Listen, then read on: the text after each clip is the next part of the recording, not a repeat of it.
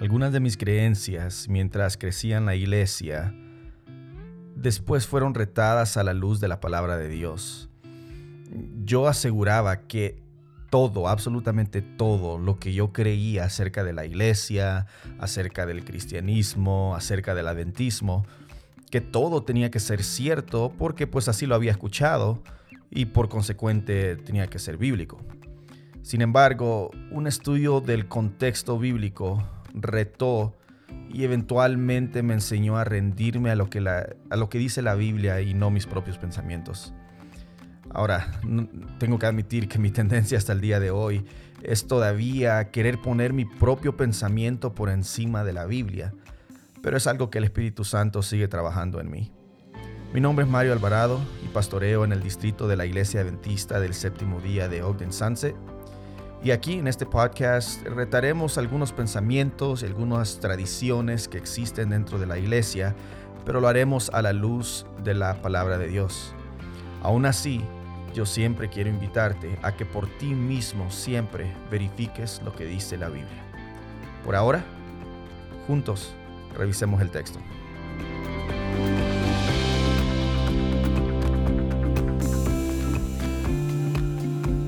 Bienvenidos todos a este primer podcast.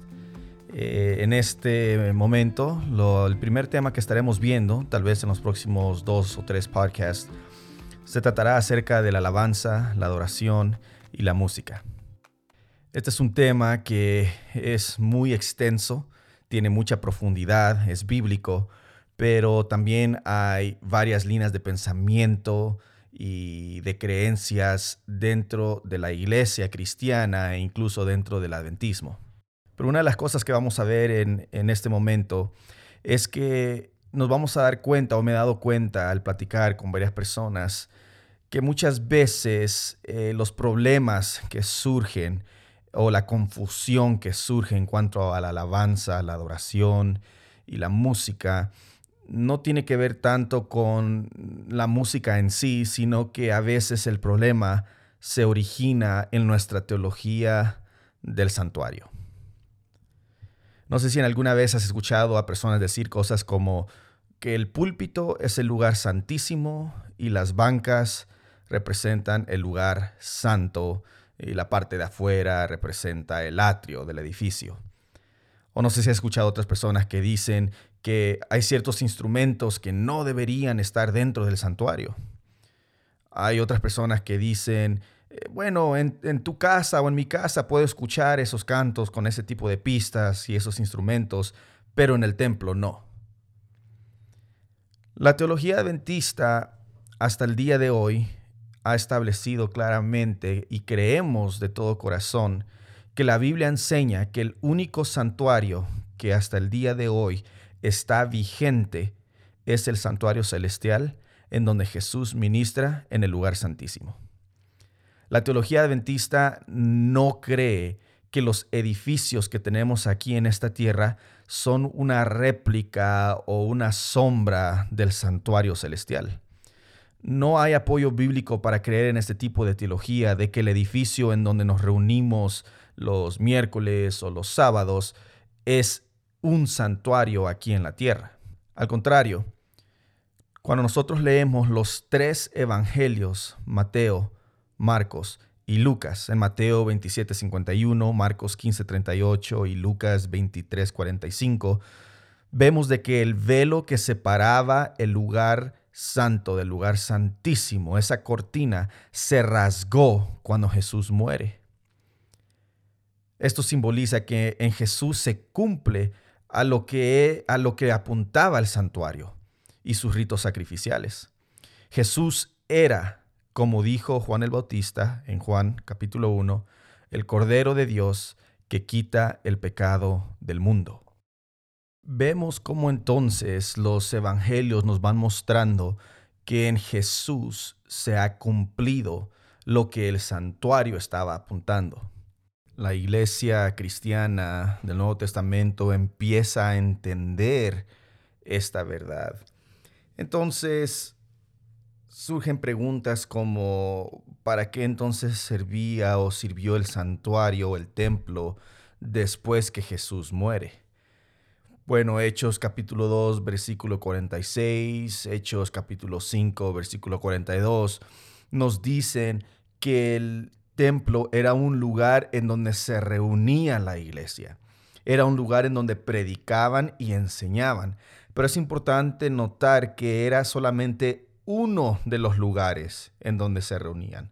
Ya no era el lugar exclusivo en donde se hacía la predicación y donde se hacía evangelismo y donde se hacía discipulado y donde se congregaban, sino que ahora esto se había extendido a casas y otros lugares. Ahora, ese mismo templo en donde se reunían y en algunas veces predicaban, algunas veces enseñaban, fue destruido eventualmente completamente en el año 70 después de Cristo. Jesús en Mateo 24, versículo 2 lo había profetizado cuando dijo que no quedaría piedra sobre piedra. Y desde ese entonces nunca más se volvió realmente a levantar otro templo, si podemos usar esa palabra, hasta cuando después, en los primeros siglos, la Iglesia Universal o la Iglesia Católica levanta lo que conocemos como los monasterios. Quiere decir que para la Iglesia del Nuevo Testamento, el, templo eh, físico eh, ahora básicamente en Hebreos vemos que está en el lugar celestial. El santuario celestial está funcionando ahora o continuando funcionando como el santuario en el universo. Y aquí en la tierra, el lugar en donde mora la presencia de Dios para la iglesia del Nuevo Testamento ahora es la iglesia. O sea, no el edificio, sino la comunidad de los creyentes. Jesús dijo, donde hay dos o tres reunidos en mi nombre, ahí estoy yo. Pablo habla de que nosotros somos el cuerpo de Cristo, donde mora el Espíritu Santo. Nosotros somos el templo del Espíritu Santo ahora. Y entonces viene otra pregunta, ¿qué tiene que ver todo esto con el asunto de la música y el asunto de eh, la alabanza y la adoración y formas de hacerlo? Bueno, esto viene a raíz de que muchas personas dicen que en el Antiguo Testamento hay reglas de cómo se manejaban los servicios en el santuario terrenal en el santuario de Moisés, en el templo de Salomón. Y eso es correcto. Habían cosas y reglas específicas de cómo se, se deberían llevar a cabo los servicios e incluso eh, ciertos instrumentos, etc. Pero es importante volver a lo que acabamos de ver. Hebreos capítulo 10 expande en esto, de que esas son cosas eh, que eran sombra de lo que iba a venir lo que iba a venir era el Mesías. Se cumpliría ahora el asunto de los sacrificios en Cristo Jesús. Si nosotros queremos aplicar todos los mismos ritos y todas las formalidades y reglas del santuario del Antiguo Testamento al edificio de hoy en día, tendríamos que concluir que esa es una interpretación incompleta de la palabra. Muchas veces se han hecho sermones o personas argumentan que en el Antiguo Testamento, en el santuario del Antiguo Testamento, eh, hay cosas específicas de instrumentos, de la vestimenta de los sacerdotes y otras cosas. Pero si aplicamos esas cosas al día de hoy, si queremos ser fiel a la interpretación, a la hermenéutica, a los principios de interpretación, considerando el contexto, entonces tendríamos que aplicar también el resto de las instrucciones que se den en el santuario. Uno de esos sería el hecho de que las mujeres no podían entrar en ciertas áreas del santuario, lugar santo, lugar santísimo. Eh, cosas como que los levitas eran los únicos que podrían ministrar. Tú tenías que ser del linaje de los levitas para poder ministrar en el santuario. Por eso es inconsistente querer aplicar ciertas cosas y otras no. Déjame expandir un poquito más en esto. Hebreos capítulo 4, versículo 16 dice, este es en el Nuevo Testamento, que ahora podemos venir confiadamente, dice, acerquémonos confiadamente al trono de la gracia si nosotros queremos aplicar los mismos reglamentos del Antiguo Testamento, esto no fuese posible. nosotros no podríamos venir al trono de la gracia porque el trono de Dios se encuentra en el lugar santísimo donde estaba el arca del pacto. Y el único que podía entrar en el lugar santísimo era el sumo sacerdote. Sin embargo, el autor de Hebreos en el Nuevo Testamento, entendiendo que ya en Jesús se cumple y que Jesús es nuestro sumo sacerdote y que todos esos ritos ya se han cumplido en Jesús, por medio de Jesús podemos todos ahora venir al trono de la gracia sin necesidad de un sacerdote aquí en la tierra. Cuando nosotros hacemos una revisión del texto en su contexto, esto entonces nos ayuda a ver que el único santuario vigente es el que está en el cielo, en donde Jesús está intercediendo por ti y por mí. Hablar de instrumentos o de pistas que se pueden o no se pueden usar dentro del edificio usando las reglas del santuario del Antiguo Testamento es una teología inconsistente con los principios de interpretación y no es una que la teología adventista ha adoptado. Antes de terminar, quisiera aclarar lo que la Biblia dice acerca de la palabra iglesia.